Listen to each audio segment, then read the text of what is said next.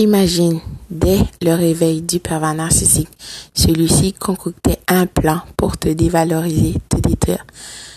Et ce, à chaque jour, à chaque heure, à chaque minute, à chaque seconde. Cette pensée le démangeait. Accepte que le pervers narcissique t'a conditionné pour être un membre de son cycle d'abus. Bien sûr, de temps en temps, le masque tombait. Tu voyais la personne vide qui était cachée derrière. Tu refusais de croire parce que tu étais dans cette dissonance cognitive, cet attachement toxique et malsain. Écoute, le pervers narcissique n'est pas ton ami. Comprends ça. Accepte ce fait. Tu dois te libérer. Le pervers narcissique veut te détruire. Tu ne peux pas le sauver, sauf toi.